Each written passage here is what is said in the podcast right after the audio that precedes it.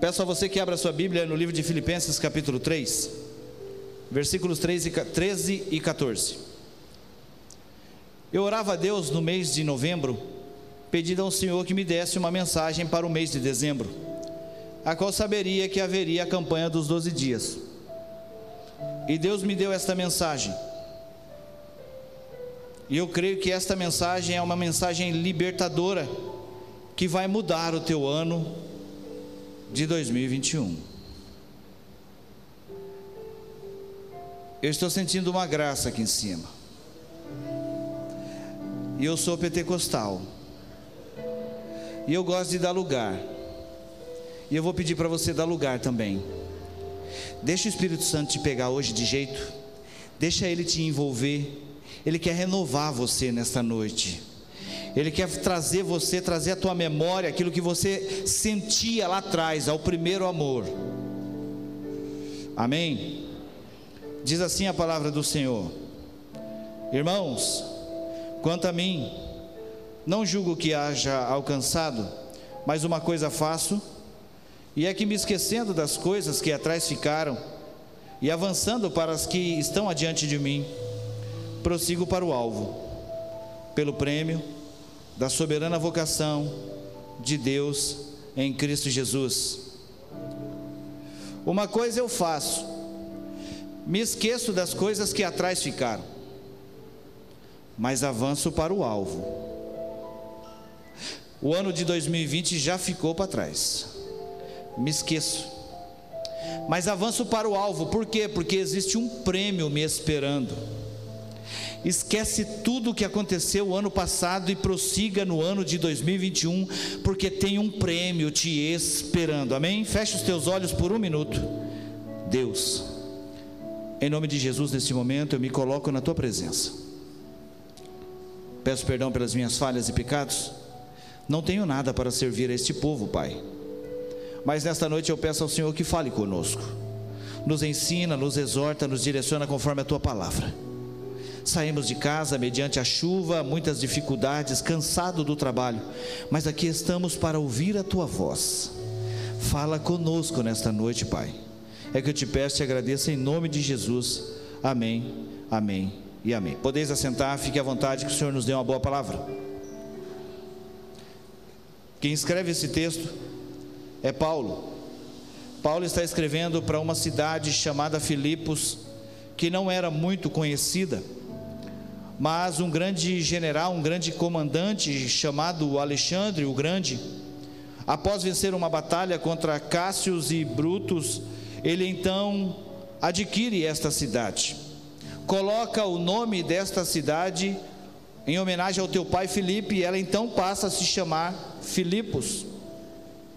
Esta cidade era uma cidade muito próspera era a principal porta de entrada para todos que vinham da Ásia para entrar à Europa, ou seja, era uma cidade que começou a ficar muito conhecida, uma população muito próspera.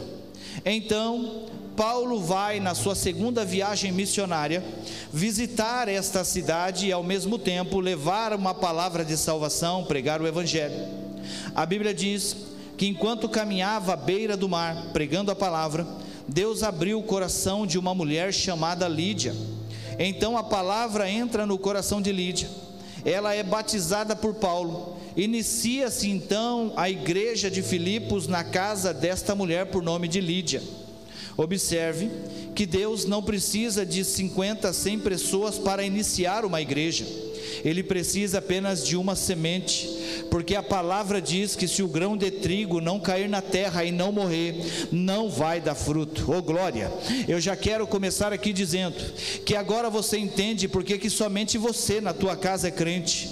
Agora você entende que somente você na tua empresa é crente, no meio dos teus amigos é crente. É porque Deus não precisa de dez pessoas, Ele precisa somente de você para que o fruto comece a aparecer aonde você vive nesta mesma cidade.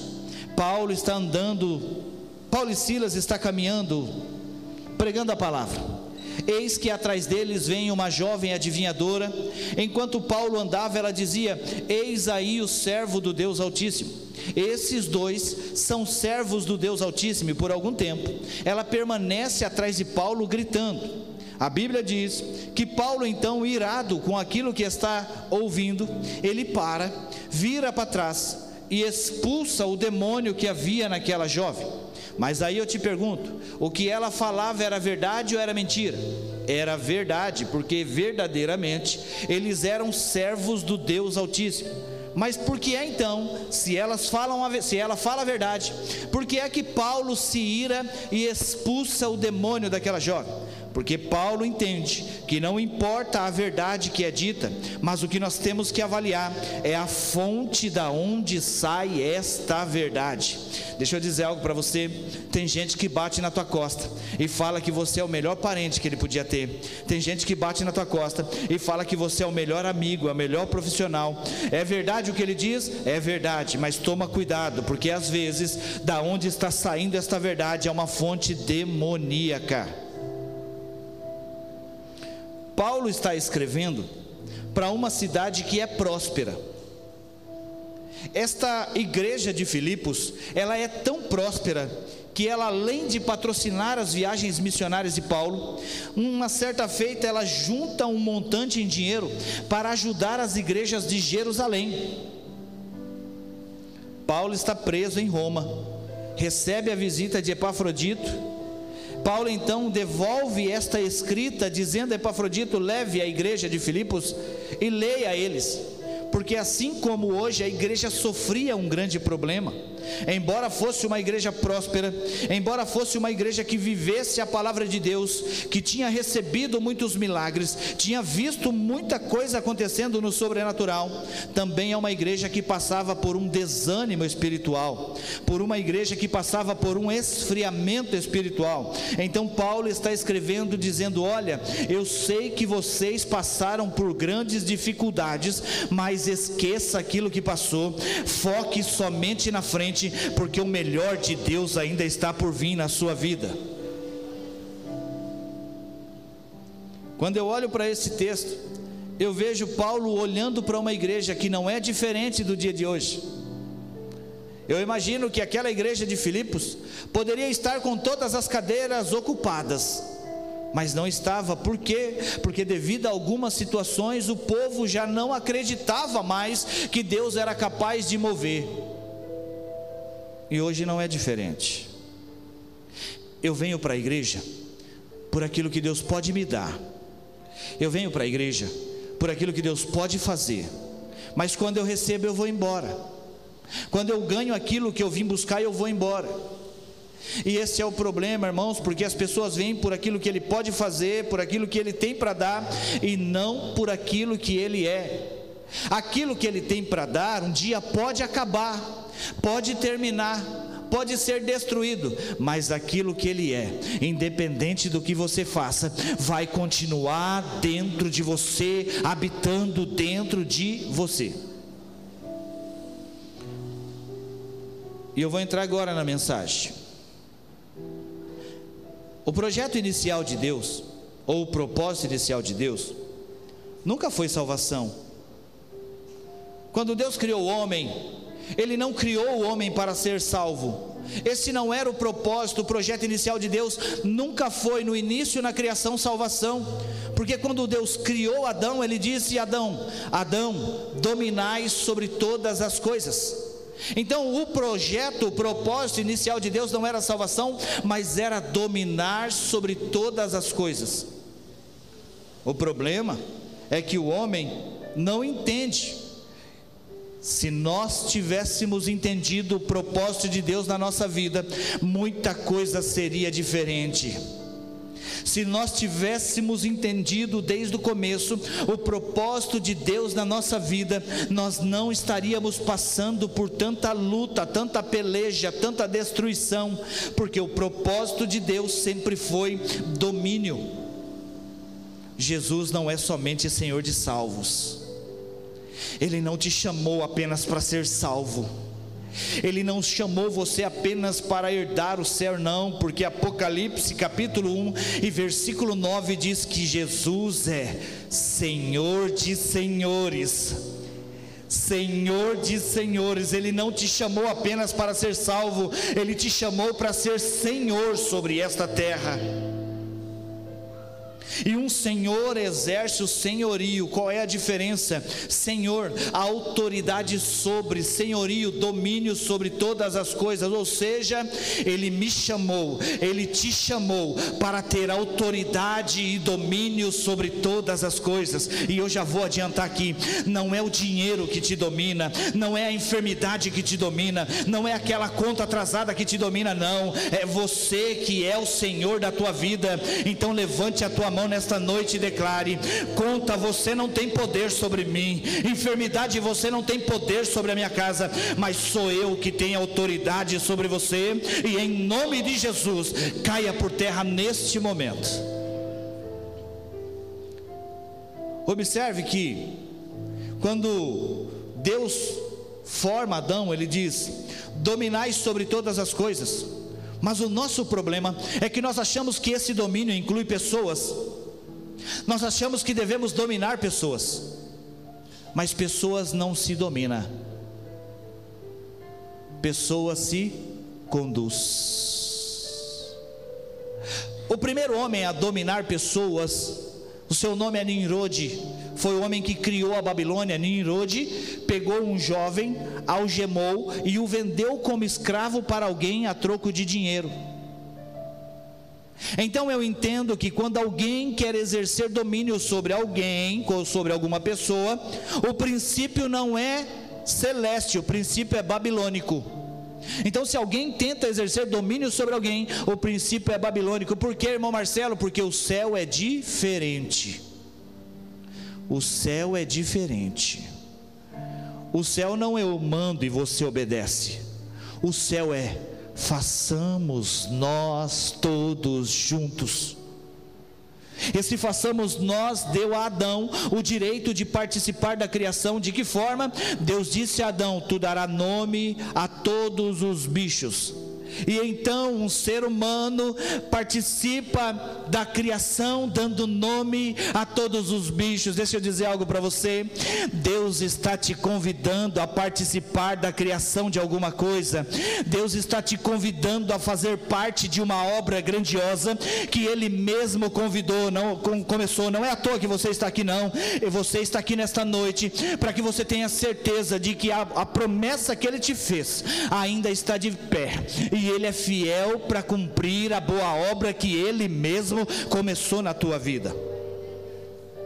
Mas irmão, você está dizendo que se Deus me deu domínio sobre todas as coisas, eu não posso dominar pessoas? Isso mesmo. No livro de Marcos, capítulo 8, no verso 22 ao 32, você vai ver que tem um homem cego, ele vem até Jesus. Jesus então vai orar por ele, e ele abre os olhos. Jesus diz para ele: O que você está vendo? Ele diz: Vejo homens como árvores. Jesus diz: Espera aí, ora para ele de novo. E ele volta a enxergar perfeitamente. Porque o problema é que quando nós começamos a enxergar pessoas como coisas, nós queremos dominar. Sabe por quê, irmão? É muito simples hoje.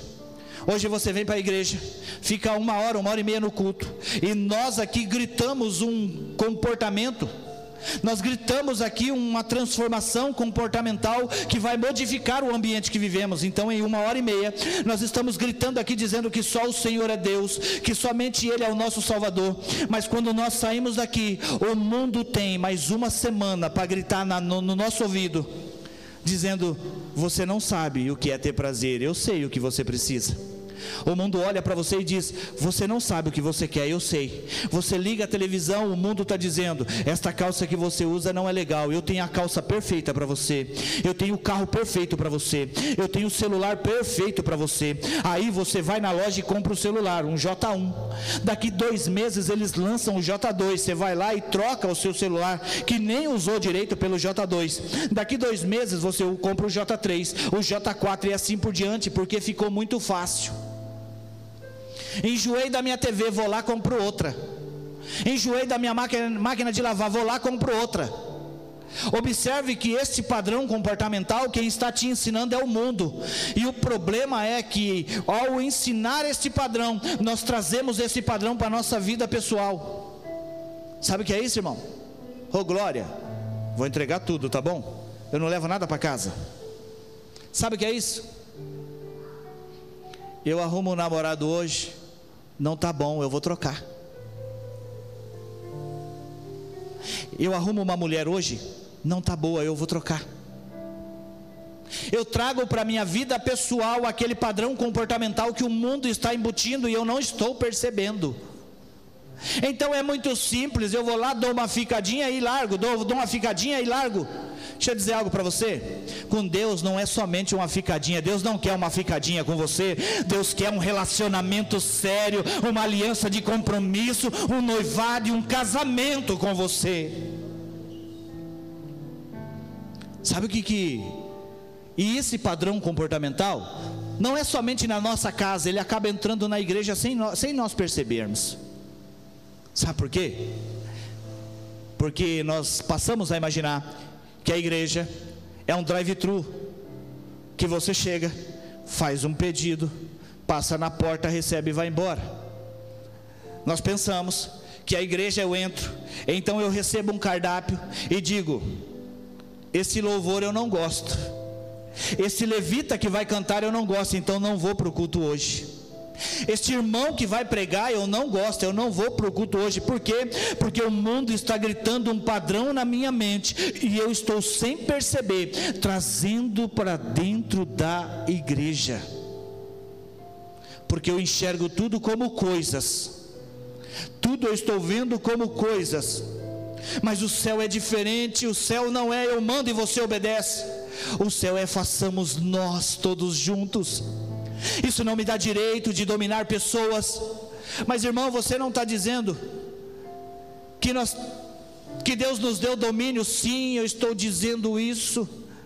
No livro de Salmos, capi, verso, Salmo de número 8 e verso de número 5 diz que um pouco menor que Deus, Ele nos criou, nos coroou de glória e nos deu autoridade sobre todas as obras de Suas mãos e colocou tudo debaixo dos nossos pés. Mas se Ele deu autoridade sobre todas as obras das Suas mãos, como é que eu não posso ter autoridade sobre um homem? Como é que eu não posso dominar um homem? Porque o homem não é obra das mãos de Deus.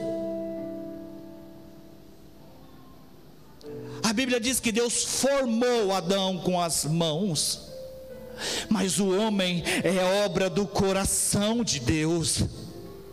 Efésios capítulo 1, verso 4 diz que antes da criação do mundo, Ele nos elegeu nele. Deixa eu contar um segredo para você. Você não é esboço você é obra-prima. Deus te fez único. O jeito de falar é só você que fala. O jeito de sorrir é só você que sorri. O jeito de abraçar é só você que abraça. O mundo pode não dar o valor que você merece, mas existe um Deus que não pensou duas vezes para morrer por você na cruz. E cada gota de sangue que foi derramado, ele dizia: é por você, é por você, é por você, é por você. E ele diz algo mais importante para alguém aqui nesta noite: Eu não abro mão de você por nada. Você pode estar pensando em desistir, mas eu não abro mão de você por nada. Você é meu, você é minha. Você pode pensar em largar tudo, em parar, mas eu sei o preço que eu paguei, eu sei o valor que você tem. Oh glória, aleluia. Quando Deus foi criar a árvore, Ele não disse para a árvore nasça, não, Ele disse terra, produza a árvore conforme a sua necessidade. Quando Deus foi criar o peixe, Ele não disse peixe nasça, Ele disse mares criem peixes conforme a sua necessidade. Então eu aprendo que se a terra formou a árvore, se eu tirar a árvore da terra, ela morre. Se os mares formaram os peixes, se eu tirar o peixe da água, ele morre morre. 9, eu aprendo também que se Deus criou você, não saia da presença de Deus, porque o dia que você sair, a morte será inevitável. Jeremias 31, 31, o Senhor diz: Faço com vós uma nova aliança, não igual fiz com vossos pais, porque eles a rejeitaram. Mas nesta nova aliança colocarei dentro de vós a minha lei. Aí em Atos 2, está todo mundo reunido no mesmo lugar. E eis que um som como de um vento impetuoso invadiu toda a casa oh glória. E em cima de cada um viam línguas de fogo repartidas. O Espírito Santo desce depois de uma promessa do Senhor. Jesus dizia: Eu vou para o Pai, é necessário que eu vá, porque se eu não for, o Espírito não vem, mas o dia que eu for, ele virá e convencerá o mundo do pecado. Eu aprendo que a lei já não está mais numa pedra, a lei está dentro de mim, de você. Sabe o que isso significa, irmão? Antigamente, a lei estava numa pedra. Estava lá, não matarás. Por quê? Porque Caim matou Abel, ou seja, quebra de princípio. Quando se quebra princípio, é necessário criar regras e leis. Sabe como que funcionava a lei? Um homem casado tinha um relacionamento com uma mulher que era casada. Adultério. Lá dizia que se eles fossem pegos em pleno ato de adultério, eles eram colocados no meio da praça e apedrejados. Mas se não fosse pego, eles podiam continuar, porque a lei estava numa pedra. Mas agora não. Agora o Senhor cumpriu a promessa de Jeremias 31, 31, e a lei já não está numa pedra, está dentro de mim e de você. Sabe o que isso quer dizer? Quer dizer que quando eu penso em olhar para uma mulher que não seja minha, o Espírito Santo já dá uma chacoalhada no meu coração e diz: fica na tua aí, porque não é tua, não olha, não põe a mão, não fala nada. Quando eu penso em pegar algo que não é meu, o Espírito Santo diz que é isso, rapaz. Não mexe naquilo que não te pertence, porque o que Deus tem preparado para você é muito maior do que você imagina. Então eu já quero declarar para a tua vida: se ainda não chegou, permaneça firme à palavra de Deus, porque o seu está chegando, aquilo que Deus te prometeu vai chegar. Aleluia. Fomos ensinados errado. Eu lembro quando eu tinha 14 anos, eu ia numa igreja bem tradicional chamada Primitiva. E nós éramos educados pelo medo. Não fica depois das 10 na rua que o diabo passa e pega você. Não passa num pasto que a mula sem cabeça, o diabo vai montar nela e vai pegar você. Então tudo que falava para nós era você precisa ser batizado com o Espírito Santo. Você precisa ir para o monte orar, jejuar, consagrar. Eu cheguei a andar parecendo um cabide de tanto jejum que eu fazia para o Espírito Santo vir. E nada. E agora eu venho aprender, eu aprendo, que quem foi que disse que você precisa estar forte para o Espírito Santo habitar em você? Porque o Espírito Santo diz: é na tua fraqueza que eu trabalho. É quando você está fraco. É quando você está triste que eu te faço sorrir. É quando você começa a chorar que eu trago conforto para a tua alma. É quando as portas estão fechadas que eu trago direcionamento para o teu caminho. Então é na tua fraqueza que o Espírito Santo habita. E detalhe: sem Ele você não pode fazer nada. Finalizo, vou finalizar. Cinco minutos. Irmão, por que você está dizendo tudo isso? Porque o propósito inicial de Deus nunca foi salvação, foi domínio. Mas Ele fez um reajuste nisso. Juntamente com o reajuste da salvação, Deus veio mostrar também que Ele não trabalha sozinho, Ele sempre trabalha em equipe. Deus trabalha em equipe. Vou repetir. Deus trabalha em equipe. Uma andorinha só não faz verão.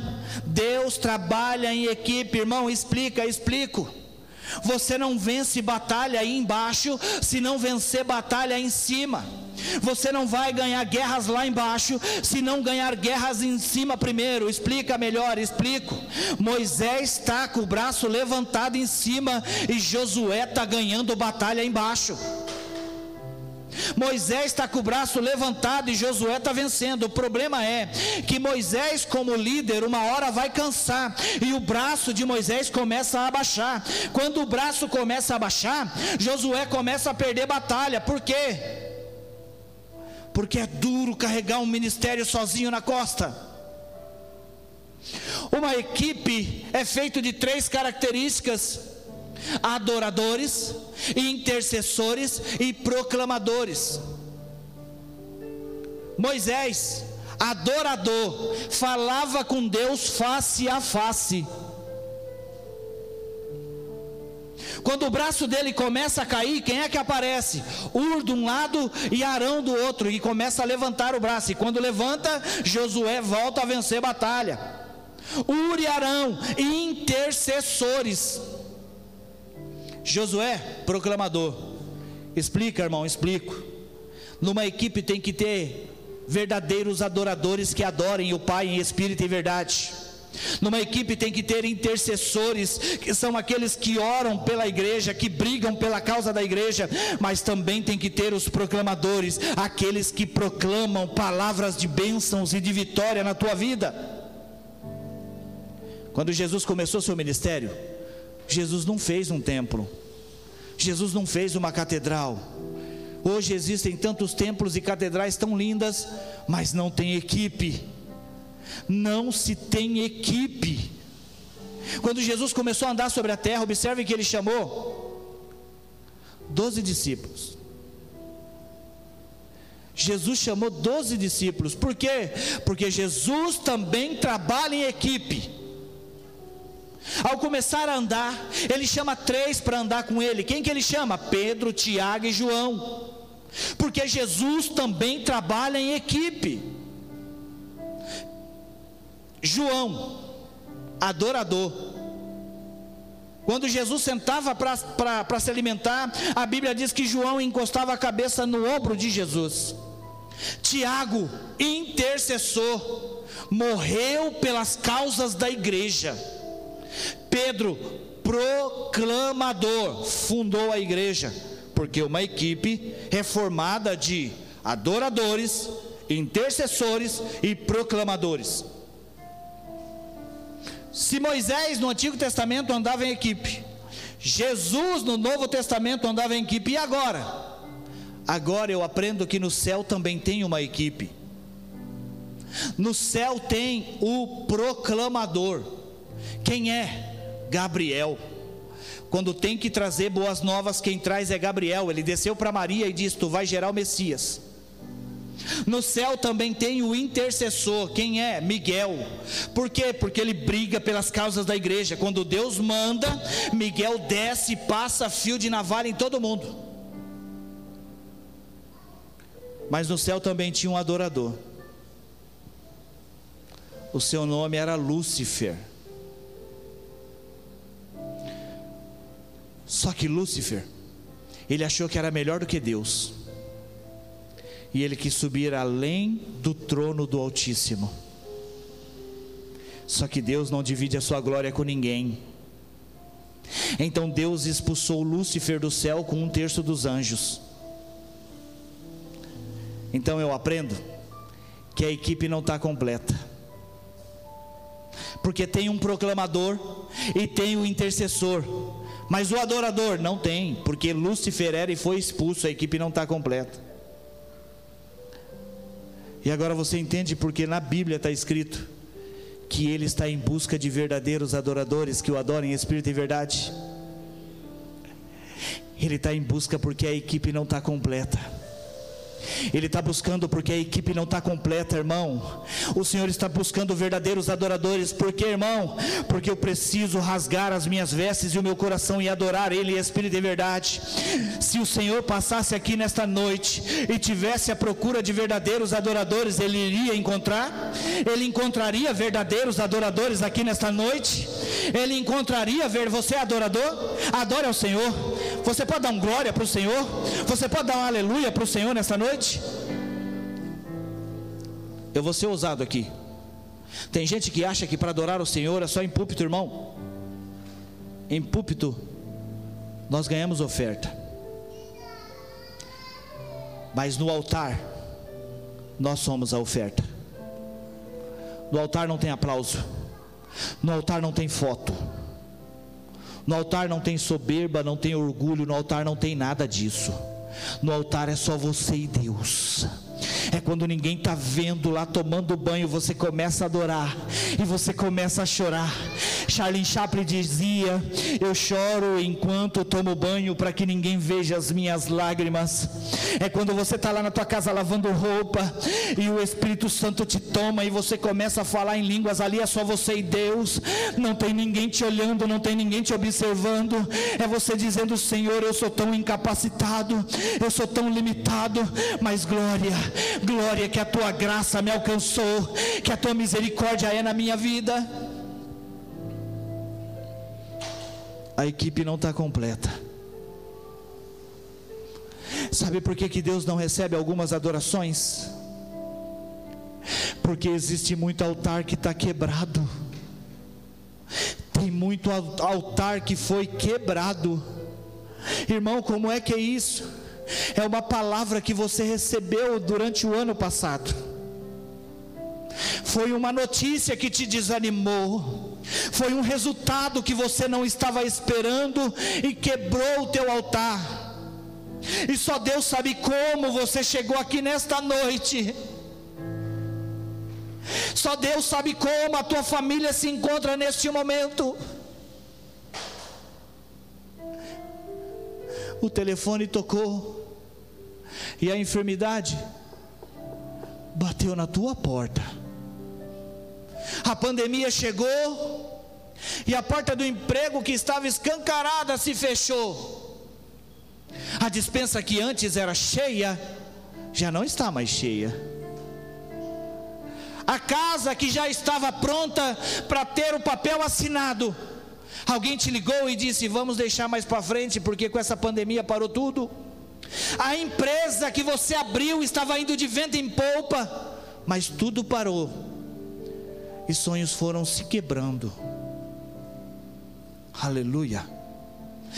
Desejos e sonhos pessoais foram se quebrando. Quando você tentava se levantar de um tombo, vinha outro. Quando você tentava se levantar de algo, vinha outro. Mas lembra o que eu disse no começo? Se nós tivéssemos entendido o propósito de Deus, muita coisa seria diferente porque Deus não te chamou apenas para ser salvo, Ele te chamou é para ser Senhor, é para exercer o senhorio.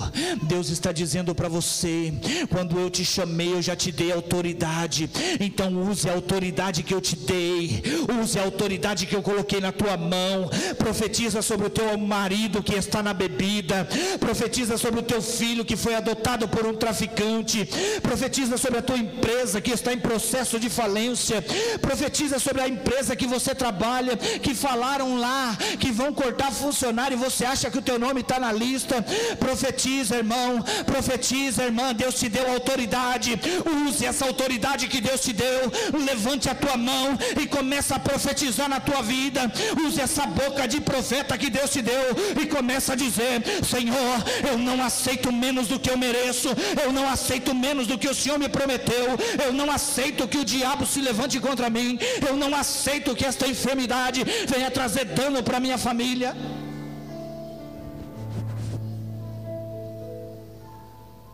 Eu queria chamar, posso chamar o louvor?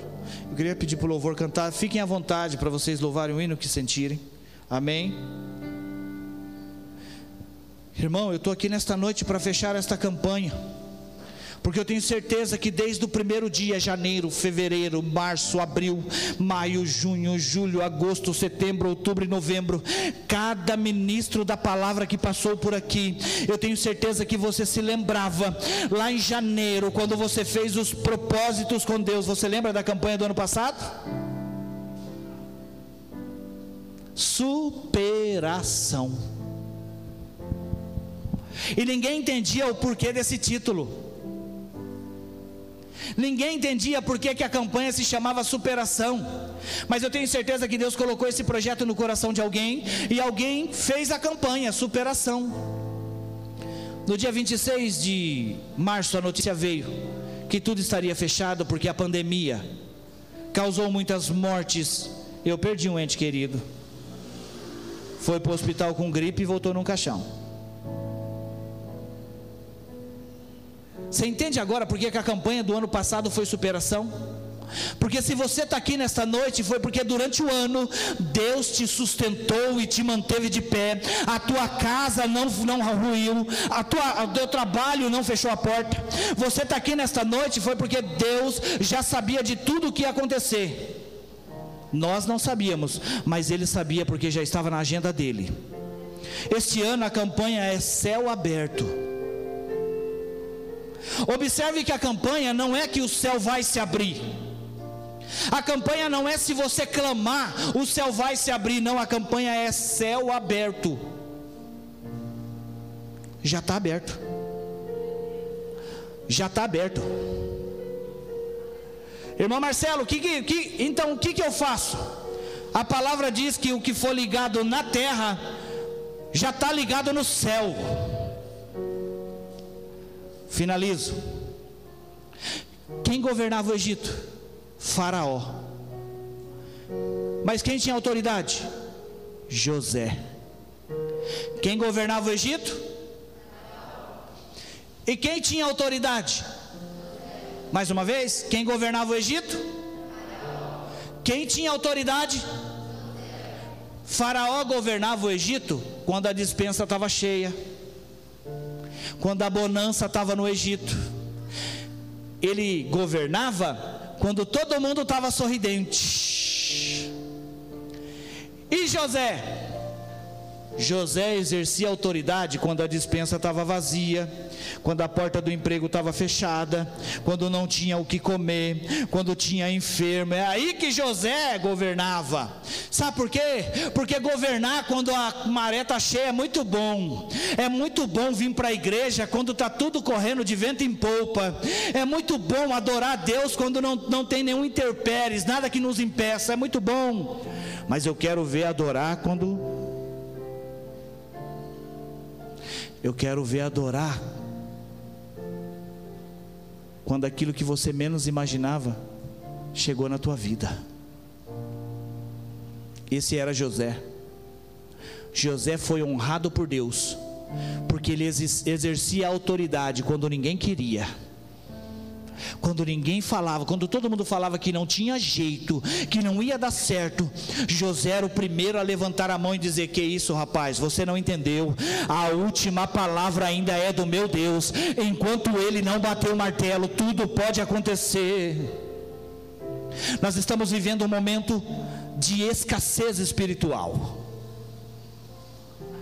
E eu estou aqui nesta noite para declarar para a tua vida o mês de dezembro que durante o ano todo você vai ser o senhor da tua casa, você vai ser o senhor da tua finança, você vai ser o senhor da tua empresa, da tua família, da tua parentela, dos teus amigos. Você vai exercer o senhorio de Cristo com autoridade. E aí, no mês de dezembro, no mês de dezembro, você vai fazer um culto de ação de graça, porque você não vai ter como agradecer o tanto de bênção que Deus vai derramar na tua vida, o tanto de vitória que Ele vai despejar na tua vida. Irmão, o que, que você está dizendo? Eu estou dizendo que o céu já está aberto. Se o céu já está aberto, começa a profetizar, começa a falar palavras de bênção, começa a proclamar vitória na tua vida. É só chegar e pegar. Você abre a boca aqui e Deus dá ordem para o anjo anjo te entregar lá de cima. Você declara aqui e Deus dá ordem para o anjo te entregar. Você, você recebe essa palavra? Irmão, o que eu estou dizendo aqui para você é muito sério. A tua boca tem poder. Lembra lá? Jeremias capítulo 1, 9. Antes de te formar eu te conheci. Ainda na madre da tua mãe eu te constituí profeta. A tua boca tem poder. Se coloca de pé, igreja.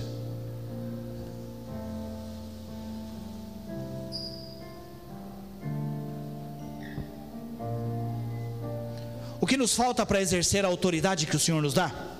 Às vezes é um renovo espiritual. Sabe o que isso quer dizer? Quer dizer que faz tempo que eu não sinto o mover do Espírito Santo. Sabe o que isso quer dizer? Que faz tempo que eu não danço em espírito. Sabe o que isso quer dizer? Faz tempo que eu não falo em línguas estranhas. Faz tempo que eu não deixo o Espírito Santo me tomar. E se você der uma oportunidade, Ele vai te pegar de jeito hoje e você vai sair daqui chapado da presença de Deus. Você vai sair daqui regozijante da presença de Deus. Eu quero convidar a você a fechar os teus olhos neste momento e você vai dizer no teu pensamento, Espírito Santo, meu coração está aberto e eu quero ser renovado nesta noite. Eu quero ser renovado nesta noite. Eu quero receber um renovo, oh glória. Eu já estou sentindo a graça de Deus aqui. E se você der uma chance, Ele vai te pegar aí. Ele quer te renovar, Ele quer trazer à tua memória aquilo que te dá esperança. Ele quer trazer você de volta ao primeiro amor, oh glória.